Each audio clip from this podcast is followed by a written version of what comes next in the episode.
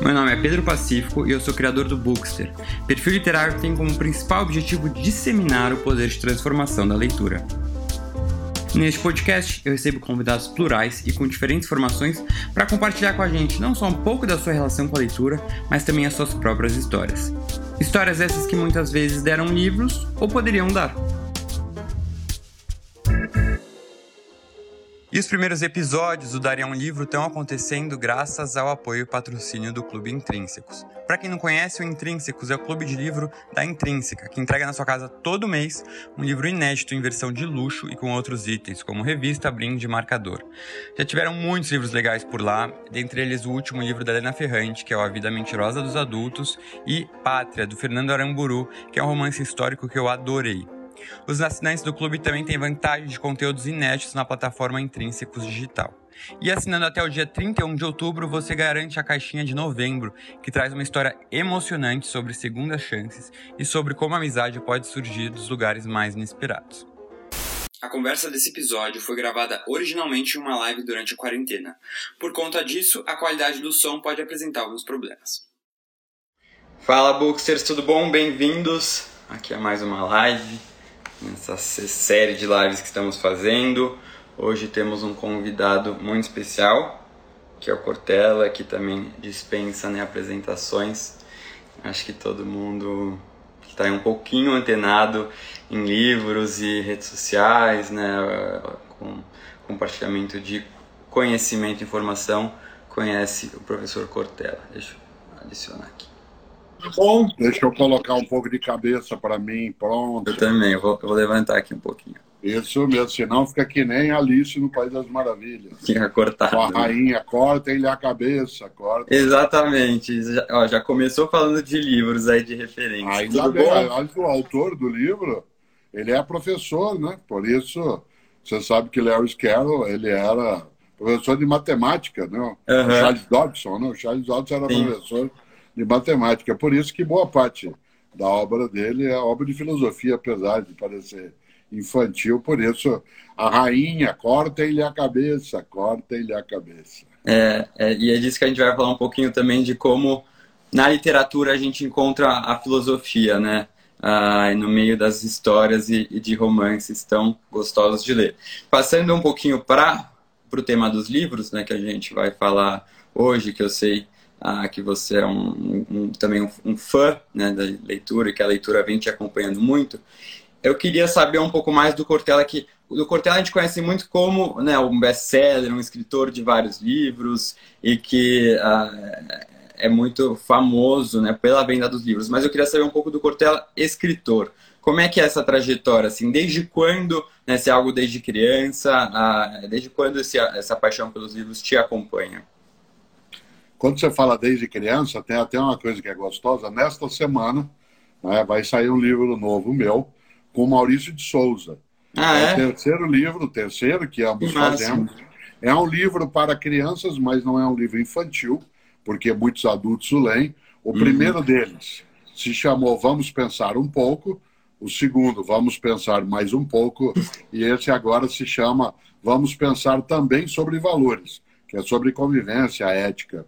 Cada um deles são 35 textos meus, de uma página, ao outro lado da página, uma ilustração do Maurício de Souza.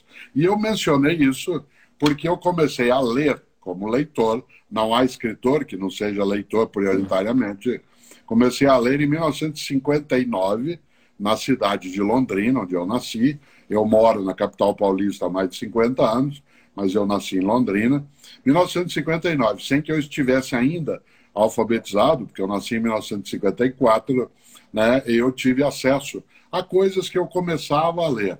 E a primeira dessas coisas que eu conseguia era Maurício de Souza desenhando pela primeira vez a personagem original dele, que é o Bidu, né, o cachorrinho, uhum.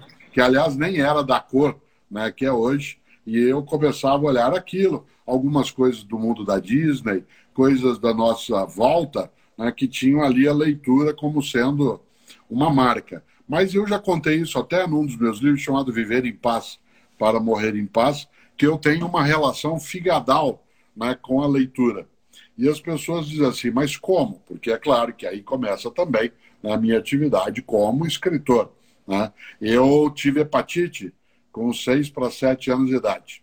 E quando eu era criança, essa hepatite exigia que você ficasse deitado o tempo todo. Eram três meses sem sair da cama, sem encontrar pessoas, Nossa. sem contato com ninguém da família, numa cidade que, quando eu tinha essa idade, não tinha televisão. Para um menino de 6 para 7 anos de idade, numa cidade sem TV, em que eu não podia brincar, não podia ficar com meu irmão e irmã. Eu só podia ter contato com minha mãe, Emília, que vive, estamos a dois quarteirões um do outro aqui em São Paulo, ela está com 91 Coisa anos. boa. Olha só.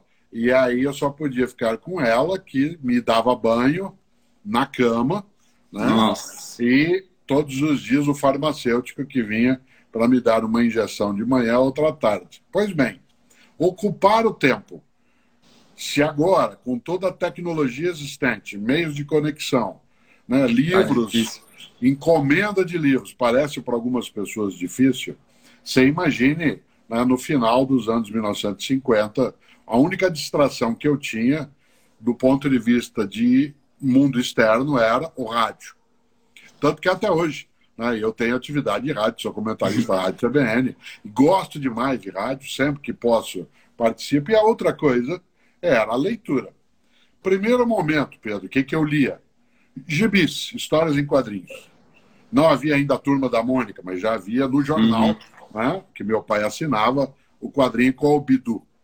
É, revistas, coisas como o Fantasma, o Batman, Super-Homem, Popeye, né, e toda a família Disney. Né, e ali eu tinha acesso. Mais uma cidade que, quando eu nasci em Londrina, eu tinha 20 anos de idade. Nossa. Eu tenho 66. Londrina tinha 20 anos quando eu nasci. Né? Portanto, era uma cidade que tinha, digamos, 25, 26 anos de vida. Não tinha onde ter acesso, as revistas demoravam um pouco.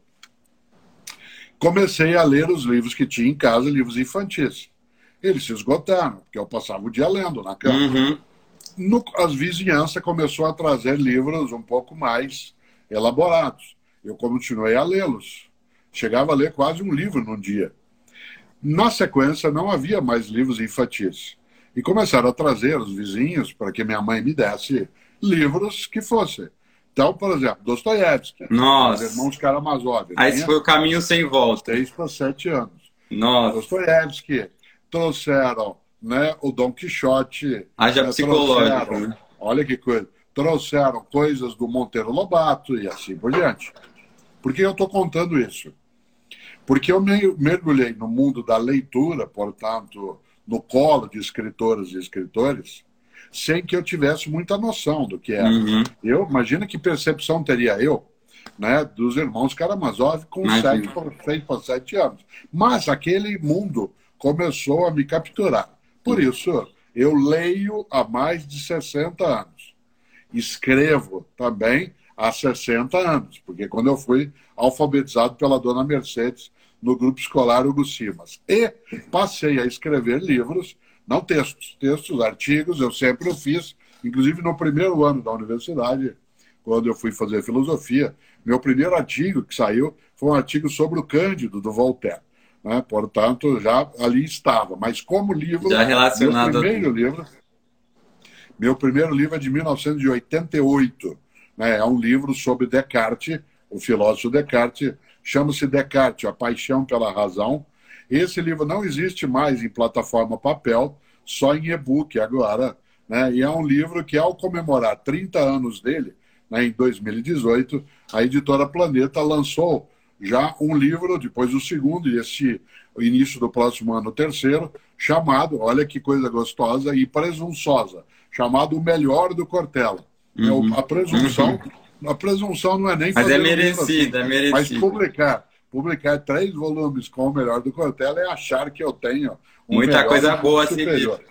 Mas como foi o jornalista Paulo Gebaile e eu que organizamos, junto com Janete Bernardo, né, que me auxiliou a selecionar, né, na época eu tinha 36 livros. Hoje esse que vai sair essa semana é o 45º. Né, são Nossa. 45, seleção de frases. O melhor. Né, o melhor significam frases, trechos, etc.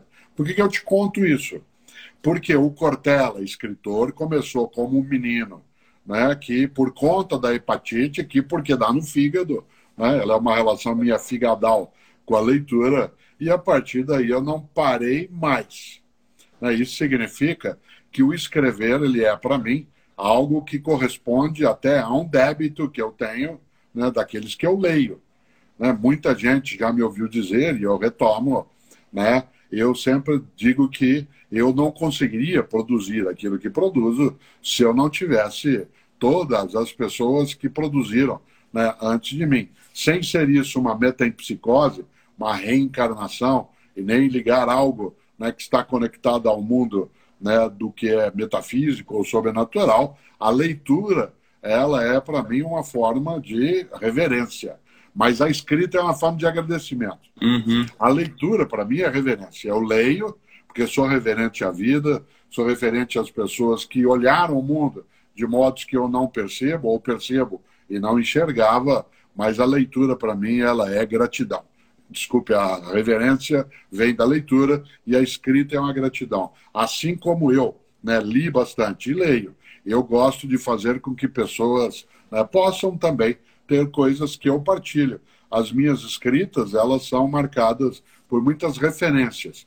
Eu tenho livros em que eu não menciono ninguém, né, como se fosse assim, sem citação. Uhum. E tenho outros, tenho outros em que eu vou inserindo aquilo que eu aprecio, aquilo que eu gosto. E eu gosto tanto disso, não sei se você já teve ocasião, né? eu, numa das redes sociais, que é o Instagram, que tem 4 milhões e 800 mil seguidores ali, eu a cada dois, três dias coloco um cartazinho eventual, uhum, um pensamentão para a vida e uma dúvida metódica. Por exemplo, o de hoje sempre tem a ver com alguém do dia. O de hoje é um trecho de um poema de alguém que faleceu no dia 17 de agosto né, de 1987, que é Carlos Drummond de Andrade. Uhum. Claro que no dia 31 de outubro, né, eu vou lembrá-lo novamente, que é o dia do nascimento dele, né, que é de 1902, e eu gosto, gosto de partilhar. Hoje eu trouxe um trecho, aliás, trouxe quase o poema né, ali no, na sua versão mais intensa, o poema Memória, né, do Carlos Drummond de Andrade, porque eu adoro, adoro terminar as coisas como eu vou terminar a frase agora, dizendo: Pois as coisas findas, muito mais que lindas, essas ficarão. Nesse sentido, eu leio por reverência, escrevo por gratidão. Sensacional, isso que você disse é muito verdade, né?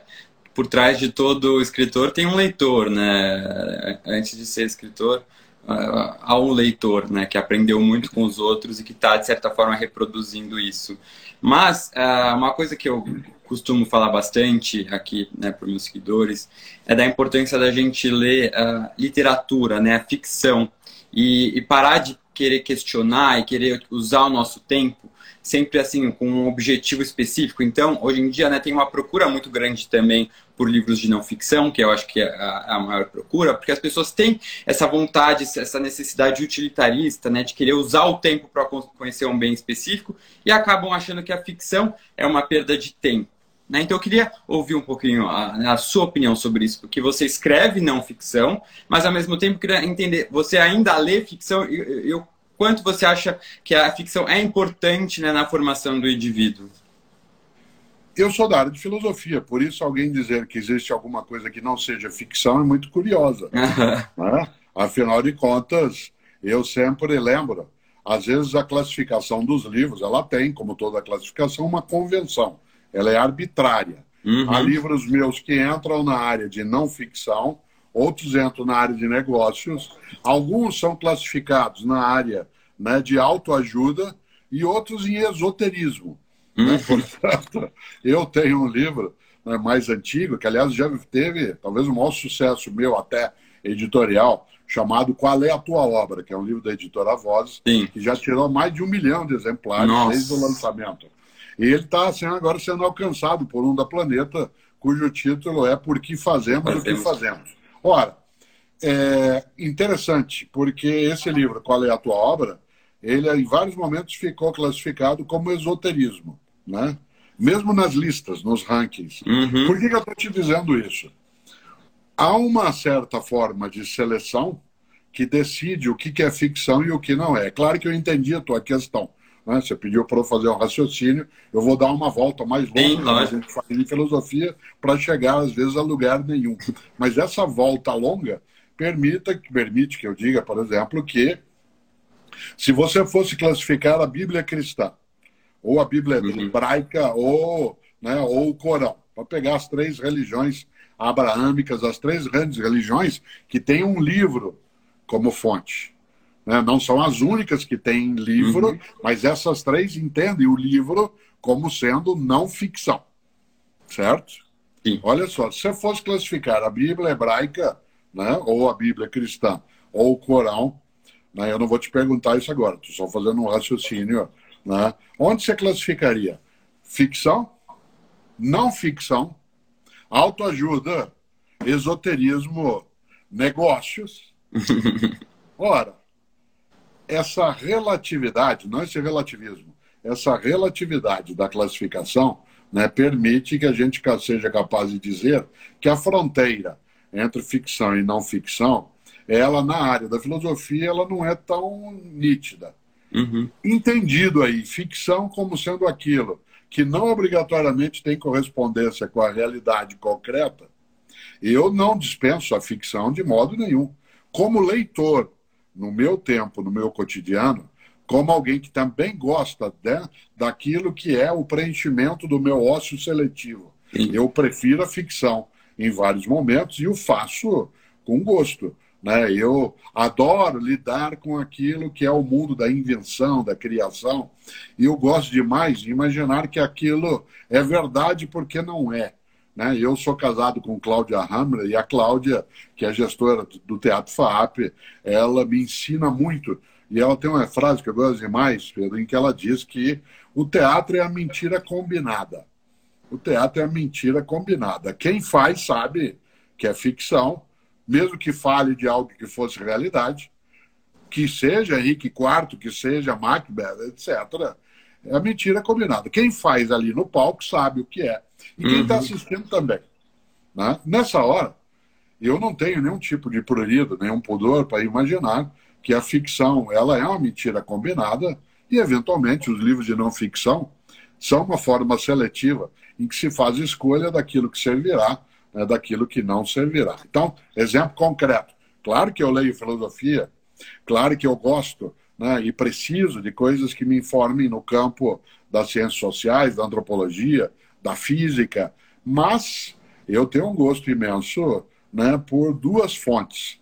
Aquela maneira ficcional de contar sobre a história, e por isso biografias me atraem imensamente, mas também romances históricos. Daí a minha ligação muito forte com Gore Vidal. Todas uhum. as vezes que alguém pede para mim uma sugestão de leitura, eu digo, se você tiver um tempo mais extenso, faça um passeio no Criação do Gore Vidal, porque ele junta no século V a.C.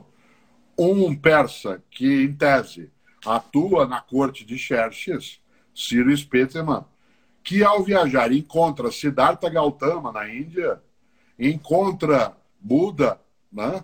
e encontra parte da filosofia grega daquele período. É ficção, o modo da produção, a existência daquela personagem que se colocava como neta de Zoroastro, era um neto de Zaratustra, né, como Nietzsche chamou, mas parte das referências elas são históricas.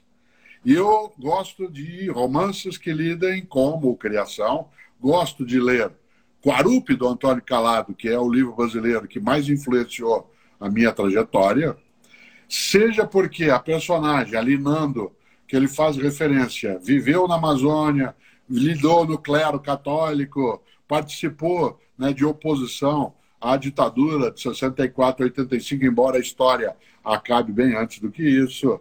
Né? O que é ficção em Antônio Calabro?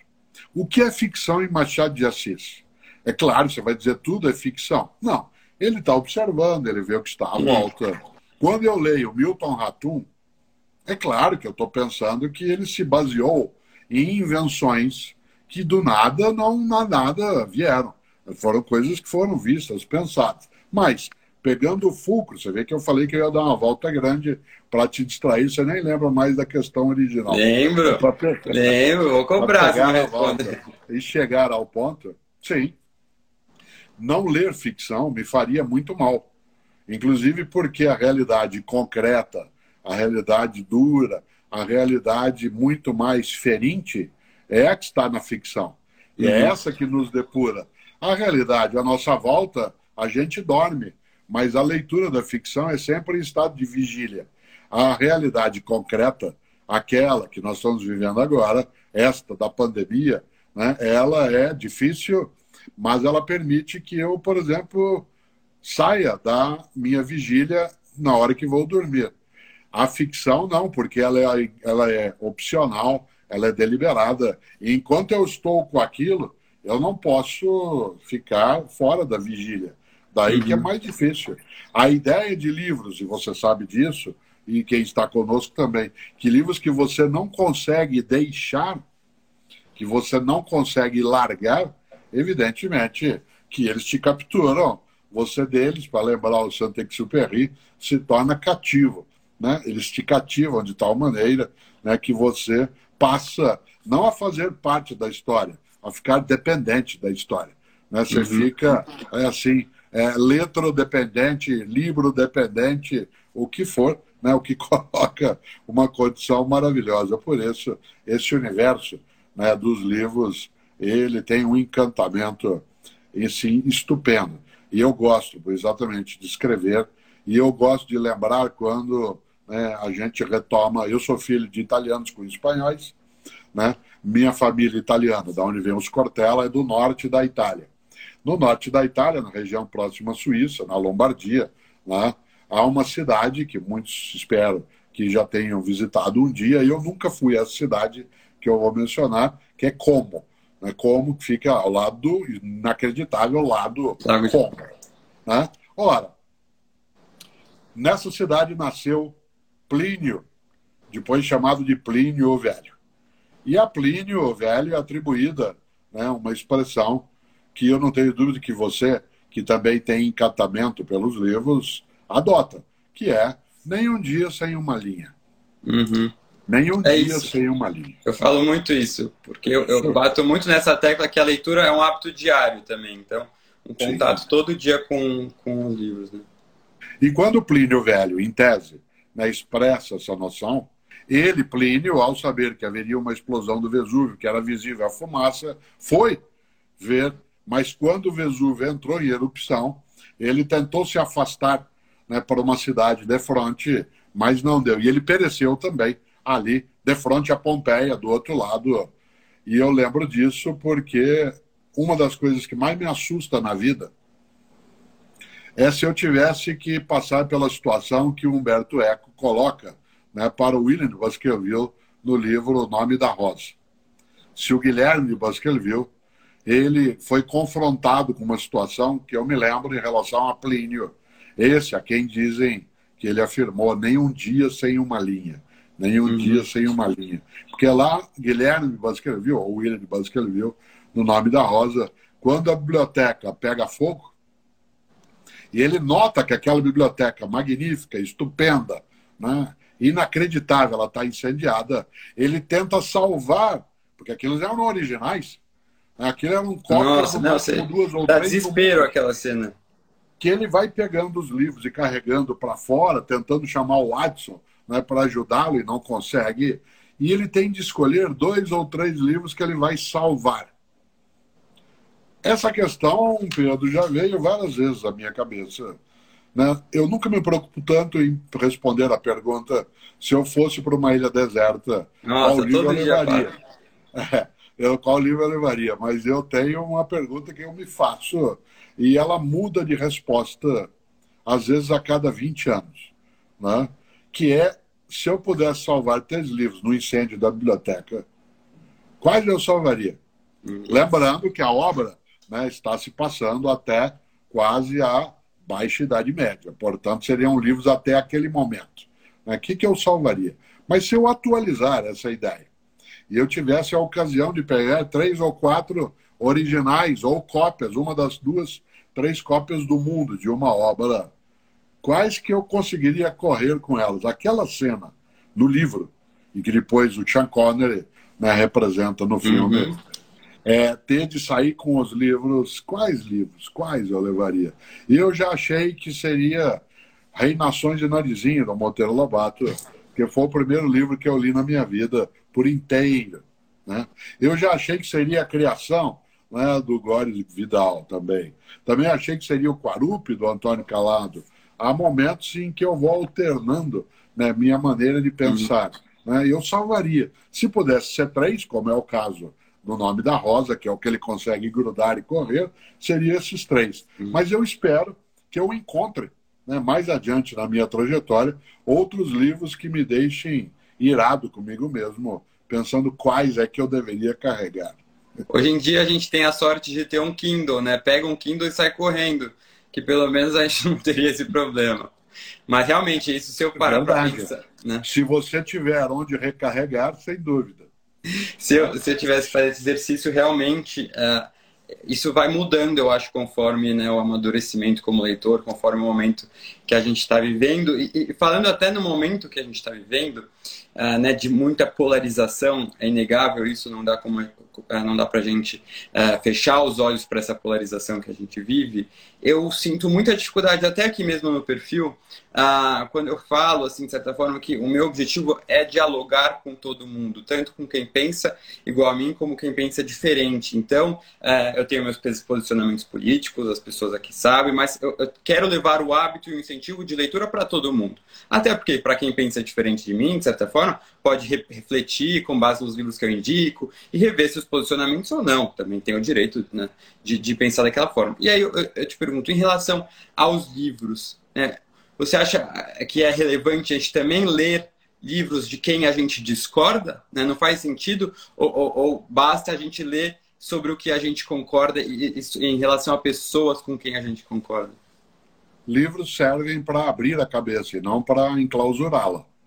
Livros servem para que eu consiga andar por onde não estou habituado, olhe aquilo que eu não estou habituado a olhar, e às vezes tenha prazer de revisitar coisas que já vi, mas essas eu posso fazê-lo de modo mais seletivo.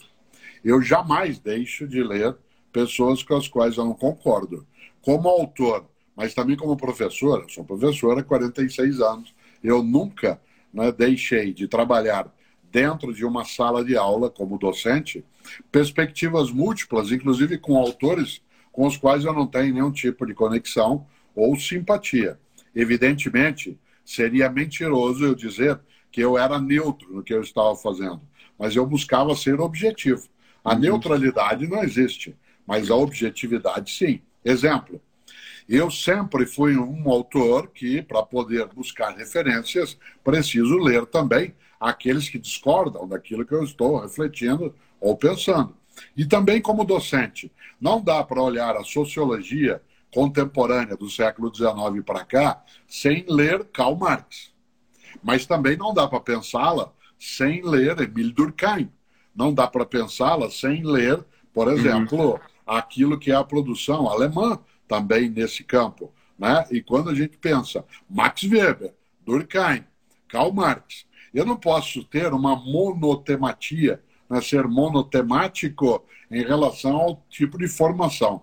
Sendo isso uma atividade docente, eu tenho a tarefa da multiplicidade de perspectivas para que eu não produza algo que eu chamo de gívaros. Né? Não sei se você se lembra, né, há algumas comunidades nacionais indígenas em algumas partes da América hum. do Sul, especialmente na região né, próxima à Venezuela, essas comunidades tinham a prática que, quando eliminavam os seus inimigos, eles produziam o encolhimento de cabeças. O encolhimento uhum. de cabeças. Eles iam desidratando uhum. a cabeça do inimigo por inteiro, até ela ficar do tamanho da minha mão aqui. Uhum. Certo? E eles penduravam isso. Essas comunidades são gívaros, são redutores de cabeças. Ora, há pessoas que querem se colocar como gívaros. Ou seja, reduzirem cabeças. Seja de que lado for. É óbvio que eu tenho postura ideológica, posição política, né? tenho militância em relação àquilo quando é correto que eu faça, que não colida com os meus princípios ou deveres éticos como comentarista, mas ainda assim, né, eu sempre, sempre tenho a perspectiva não de ser isentão, né, mas de ser alguém que acolhe a multiplicidade de percepções. No entanto, eu sou um formador de opinião. E como formador de opinião, que não foi algo que eu escolhi, né, apareceu uhum. em função até desse mundo digital. Você abriu dizendo que eu era famoso, e essa fama, ela significa que também eu sou observado em várias situações. Uma das coisas que as pessoas mais observam é, Pedro, o que eu estou lendo. Agora não por conta do né, momento pandêmico, mas a, antes da pandemia, como eu estava quase todos os dias viajando em aeroportos, em lugares, uma observação comum é as pessoas ficarem notando o que, que eu estava lendo no avião ou na sala de espera.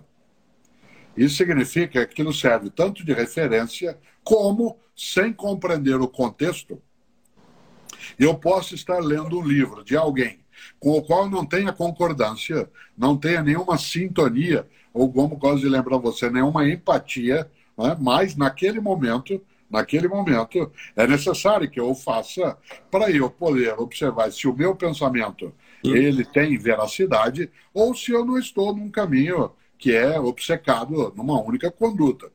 Por isso, é preciso que eu faça, usando uma linguagem científica do Francis Bacon, prova e contraprova em relação àquilo que penso. Sim. No entanto, expor o que eu estou lendo pode significar também algo que eu não desejo no campo da minha ação, que é ratificar aquilo que eu desejo retificar. Uhum. Isto é, supor-se ali uma concordância ou uma admiração que não tem essa Sim. intenção. Aquele livro está sendo lido porque ele merece, por mim, ser lido, não porque eu vou avaliar e dizer se ele serve ou não, mas porque ele pode me instruir, ele pode me esclarecer ou não. Tem que andar no aeroporto hora... com uma plaquinha assim, estou lendo, mas discordo, né? Qualquer coisa. Se me verem com o livro do Lado de Carvalho, estou lendo, mas discordo, né? Só para não ter melhor. dúvidas. Durante a ditadura de 1964 até 1985, para a gente poder ler os livros que não se desejava que se fossem lidos, quando havia censura, havia uma repressão mais forte, aquilo que algumas pessoas têm saudade, né? a gente trocava a capa do livro. Né? Por exemplo, é, eu, por muitas vezes, carreguei um livro cujo miolo era um específico, mas a capa era Receitas da Dona Benta. Uhum. Né? Então se trocava a capa do livro, aquela capa mais dura, se colocava para você dentro do ônibus, né, nos lugares, não ser ameaçado pelas forças repressivas. Funcionava às vezes, em outras não. Né, e muitas vezes funcionava. E eu não faço isso mais né, nos últimos anos para deixar né, pouco evidente. Eu não quero ser anônimo, mas eu quero minha privacidade e o meu sigilo para não ter de explicar por que, que eu estou fazendo aquele tipo né, de leitura. Por isso, volto ao que você disse. Agora eu tenho o Kindle. Uhum. Portanto, há ali excelente, uma privacidade. Né, qualquer tipo né, de acesso poderá ser feito, inclusive porque hoje há tecnologias, tanto no celular que nós estamos usando, como em outros né, modos, outras plataformas, para a gente tirar um pouco o brilho da tela, né, de maneira que a privacidade, não a vergonha, nem aquilo que é o segredo escondido, mas a privacidade a intimidade sejam garantidas. E, professor, tenho aqui uma lista de perguntas, mas vou selecionar umas que eu acho mais é, relevantes. Ah, quando a gente fala de filosofia, é, né, há uma certa um ar de né, uma intelectualidade, algo que se torna difícil de ler e pouco acessível. E eu vejo que os livros que você publica são têm um objetivo contrário, né, de tornar acessível esse tema que é tão espinhoso. Uh, você acha que de alguma forma, né, por tentar Uh, e eu, da mesma forma, né, eu falo muito também uh, da ideia da gente tirar os livros e a leitura, a literatura, de um pedestal de intelectual. E eu, eu acho que, tem que a gente tem que trazer isso para todo mundo. Né? Eu não tenho que ter medo de falar sobre Dostoiévski, porque é algo intelectual, algo difícil, porque é só quem estuda vai falar, não, eu posso falar a minha opinião, né? Não estou sendo uma, fazendo uma crítica literária, estou dando a minha opinião. Então eu posso ter é, vir aqui e falar assim, não gostei, por exemplo, é mentira, tá? Mas não gostei de crime e castigo. E se a pessoa vir me criticar, não, como assim? Quem, tem, quem é aquela pessoa para dizer se a minha experiência foi boa? Né? Então, eu sou totalmente a favor da gente ler de tudo. Então, pode ler ficção científica, pode ler o que você quiser, que não tem certo e errado. Né? E aí, é, você até falou da questão, né? Primeiro, de o seu livro já ter sido é, classificado como autoajuda, e eu vejo que não, há um vários ainda são. É, e, e, eu vejo que há um preconceito literário contra isso, e em relação ao qual eu sou totalmente contra, é, mas também tem essa ideia de né, aproximar a filosofia das pessoas. Eu, eu, queria saber se há uma certa crítica, né, se, se, você enfrenta uma crítica é, até da própria academia em relação a essa tentativa de aproximar, e se você realmente acredita, assim, se tem, né, se tem um limite até onde a filosofia pode ser algo mais acessível, né, mas é, se, se, se isso né, se a sua ideia por, por, por trás desses livros é realmente tirar a filosofia desse pedestal e fazer com que seja uma temática que possa ser é, tratada por todos.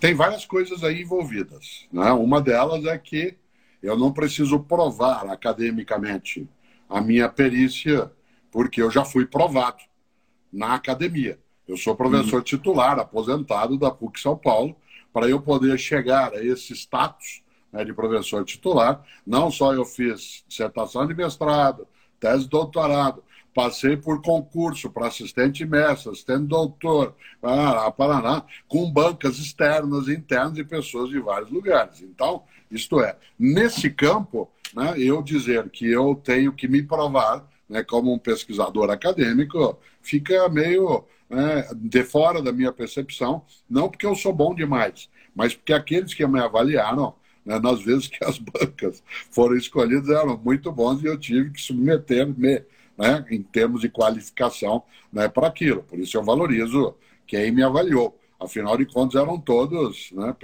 todas pessoas com uma qualificação que era e ainda é né, acima da minha. Segunda coisa, é, há diversas formas de atuar no campo da filosofia. Há pessoas que não se dedicam a essa popularização, né, que eu gosto de fazer em relação à filosofia. Há grandes pesquisadores e pesquisadoras que mergulham a fundo né, dentro daquilo que é a tradição e a obra filosófica e que não fazem aquilo que a gente chama de uma digesta né, filosófica, onde se possa fazer com que ela seja mais deglutível e mais palpável para pessoas em geral. Né? Essas pessoas me inspiram, a elas eu leio com frequência. Nosso país tem vários homens e várias mulheres que fazem isso e que têm tanto pudor, inclusive, que eu admiro, que nem se colocam como filósofos ou filósofas. Quase sempre preferem, como a gente preferia até há 10 anos, ser chamado de professor de filosofia, dado que filósofo é uma coisa.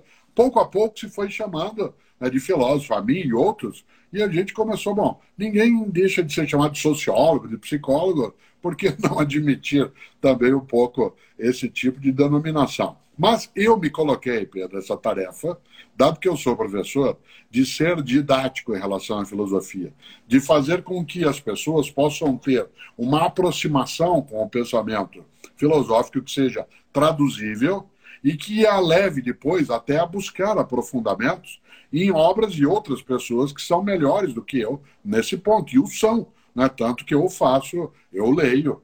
Há uma outra variável dentro disso. Eu sou alguém que vive da docência durante décadas, sou professor há 46 anos, e também uma das minhas profissões é ser escritor. E esse modo de aproximação que alcança um número maior de pessoas também é um meio de vida para mim. Isso significa que existe né, nesse modo mais simples de comunicar, não simplório, mas de modo mais simples, que procure não fazer com que haja uma colocação absolutamente esotérica do pensamento filosófico.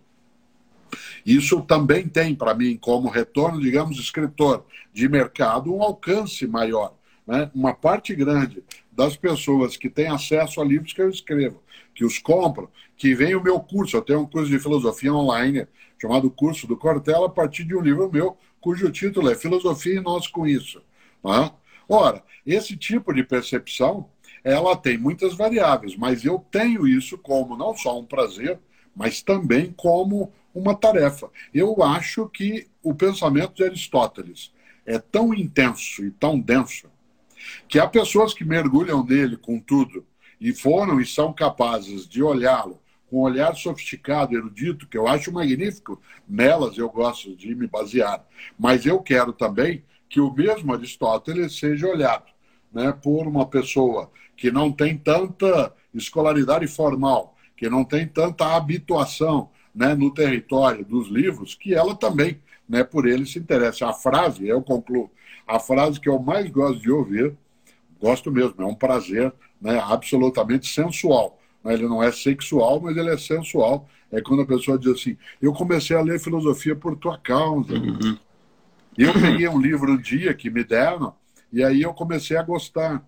E eu falei, agora você está lendo o quê? Porque você começa a ler por mim, dizia eu. E aí você vai passando para coisas né, mais elaboradas, como eu te contei no começo da nossa conversa, que eu comecei lendo gibis, que eu comecei lendo história e quadrinhos, que eu lia Batman, Super-Homem, né? depois mais tarde a Turma da Mônica, né? e aí eu fui crescendo para outros lugares. Mas uhum. o passeio pela leitura não deu para fazer o passeio como Dante fez né, na comédia, sendo levado por Virgílio.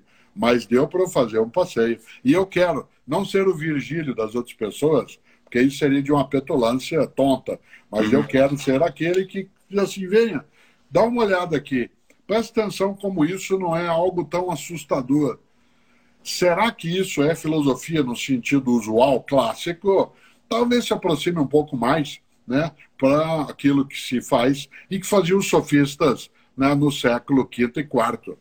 Pode ser esse. Se a denominação pode ser essa, não me incomoda. Eu gosto de fazer isso que nós estamos fazendo nessa nossa conversa que irá até 19h45 e que você está chegando perto do momento daquilo que a gente gosta na literatura de chamar de epílogo. Exato. Eu queria terminar com uma pergunta. É, acho que no momento que a gente está vivendo e que eu acho muito bom a gente pensar mais nos problemas, nas questões sociais que envolvem o que a gente diz, é, tem se discutindo muito a possibilidade de separar autor da obra. Então, no caso J.K. Rowling, que escreveu Harry Potter, agora teve acusações de transfobia. Uh, Raquel de Queiroz, acusação de flertar com a ditadura. Uh, Monteiro Lobato com a questão do racismo. O senhor acredita que há como a gente separar autor e obra nesses temas polêmicos? Essa é uma discussão antiga na filosofia, porque, por exemplo, Jean-Jacques Rousseau, um dos melhores pensadores do Ocidente, uma das pessoas que eu mais admiro na política e na filosofia. Ele teve vários filhos e todos eles ele abandonou. Né? Isto é, se eu for fazer uma avaliação sobre aquilo que é um abandono parental, para usar um termo da tua área, né, uhum. da área dos direitos, né, esse tipo de alienação parental, né, praticada por Rousseau, eu não teria como fazer a aproximação àquilo que ele trabalha. Né? É claro que essa questão de fazer a distinção entre o autor e a obra, ela é uma questão agora da nossa contemporaneidade. Né? Ela não aparecia né, em outros momentos, assim como a minha leitura de Rei Nações Narizinho, ou tudo sobre o sítio do Pica-Pau Amarelo, não identificava para mim que havia ali né, uma secundarização né, de Sinhá Anastácia. Aliás, porque como eu sou indo-europeu de origem, sou branco, eu estava no universo geral da história. É provável que pessoas outras né, que sofrem né, em si mesmas aquilo que é discriminação olhassem de outra maneira. Não é o critério que eu uso. Não é o critério que eu uso em relação ao passado. Pode ser em relação a agora. Né? Isto é, eu posso ter a ocasião de dizer: esse Mark Twain que escreveu dois dos livros que eu mais li na minha vida várias vezes. Né? Huckleberry Finn e Tom Sawyer, As Aventuras de Tom Sawyer. Esse, ele não precisava ter colocado né, esse modo, não precisava. Fez, mas não precisava. Agora, hoje, não precisando e fazer, aí eu já não quero. Quando Monteiro Lobato escreve sobre o Jeca Tatu, eu sou caipira, e põe o Jeca Tatu descalço, sem botina, Compreendo, ele morreu em 1948. Mas hoje, colocar o homem do campo como ridículo, adoentado, quer com os dedos e falando errado, aí eu não leio. Aquele que foi, eu compreendo o tempo da produção. Aquele de agora, Se ele produz uma obra que é discriminatória, que é sexista, que é homofóbica, né, que é intolerante, não existe razão para eu fazê-lo.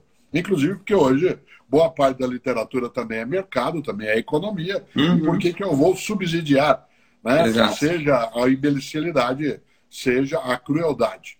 Nesse sentido, né, eu não faço essa distinção em relação ao que já foi. Mas eu tenho como critério de escolha em relação àquilo que está agora no meu momento. E se eu tivesse lido Hawley desse jeito, não sabendo né, o que fez na produção, pode ser que num próximo livro, se ele aparecesse, eu pensasse duas vezes. Mas isso não seria um critério decisivo para quem já foi. Mas é um critério de escolha em relação a quem eu leio agora. Perfeito. Bom, professor, agradeço imensamente mais uma vez aqui a sua presença. Bom. Muito obrigado, boas leituras, uh, boa quarentena, né? Vamos ver até onde isso vai e até a próxima. E eu vou te contar uma história e eu vou passar um minuto e meio. Ótimo. Porque Por eu mim, eu fico até amanhã. Não, eu tenho outra atividade na sequência, mas eu não queria deixar. Um dos maiores elogios que eu tive na vida como escritor veio de uma pessoa inacreditável da tua base de formação jurídica, que é o Lar de São Francisco as Arcadas. Eu me formei as lá. As Arcadas, isso, que você se formou lá em Direito. Eu tenho uma admiração grande. Minha filha é advogada criminalista, ah. né, portanto, ela faz o prefácio do livro Qual é a Tua Obra, porque meus filhos fazem prefácio de livros ah, meus. que massa. É, o Pedro fez do Não Se Desespere, eu tenho um Pedro também. O André fez do Não Nascemos Prontos. Que demais. E é interessante que 11 de agosto é um dia, evidentemente, lembrável, né, na memória coletiva de quem está ligado ao mundo do direito. E um dia eu estava no meu escritório, que ficava na Avenida Angélica, em São Paulo. Sim. Toca o telefone, a minha secretária atendeu, disse: Olha, quer falar né, com o senhor, né, um professor. Gostaria de falar que o senhor está com uma voz um pouco cansada. Né? Falei: Ah, que bom. Né, qual é o nome de, dele? Né? Ela falou: É, é o é Teles. Teles. Falei, tá bom. Fui lá, entendi. Falei, olha, aqui é o professor Teles, da Universidade de São Paulo, etc. Eu queria dizer que eu acabei de ler um livro do senhor chamado A Escola e o Conhecimento, e eu gostei demais desse livro. Eu queria saber se eu podia ir até o seu escritório para o senhor autografar o livro. Nossa. Eu falei, é o professor Gofredo Silva Teles? Ele disse, é. O senhor me conhece? Eu falei, professor, não só eu conheço, como o senhor dizer a frase que o senhor disse agora, eu vou ser obrigado a contar todas as vezes que eu tiver a ocasião, porque, primeiro, que o seu afago me eleva. Segundo, que ouvi-lo né, desse modo é algo que me coloca muito acima do que eu pude supor um dia. Aí eu disse a ele: eu não quero que o senhor venha até aqui para eu autografar o seu livro. Eu vou até o seu escritório, que era na Avenida São Luís, né, um apartamento, um andar inteiro né, ali de livros, e eu quero levar o livro e outros para autografar. E ele estava acabando de terminar um livro sobre as arcadas. Né, sobre, Sim, eu recebi esses livros, esse livro recentemente. É um calhamaço, assim, gigantesco. Exatamente. E aí eu cheguei na Avenida São Luís, nós marcamos às 9 horas da manhã, e eu imaginei que ia chegar uma pessoa muito mais ocupada e mais importante que eu, e ia dali sair com velocidade. Mas eu acabei ficando lá durante cinco horas, ele me mostrando, ele estava a ponto de publicar um livro sobre direito quântico, que eu nunca tinha ouvido falar, né, e que ele publicou, um livro sobre direito quântico. Uma pessoa da importância do professor Gofredo da Silva Teles. Quando eu fui autografar o livro para ele, obviamente que eu levei dois dele que eu tinha para ele autografar para mim. Quando eu fui autografar, o que, que você escreve? Para alguém né, como ele. Só agradecer. Você põe né? com admiração, você escreve com afeto, né? E eu só escrevi uma coisa: pasmado fico, cá estou. E aí eu assinei. Eu conto essa história não apenas para me exaltar, embora isso faça também. Merecido, é mas tem que contar, isso tem que compartilhar. O ego merece isso. Isso. Mas esse modo, né, está ligado muito a esse lugar onde você também estudou e onde tantos homens, mulheres, pessoas do teatro, do cinema, da literatura, da política passaram. Né? Portanto, aquela escola, ela é e foi uma escola. Tal como a Faculdade de Direito né, da PUC São Paulo, a Faculdade Paulista de Direito trouxe na sua trajetória.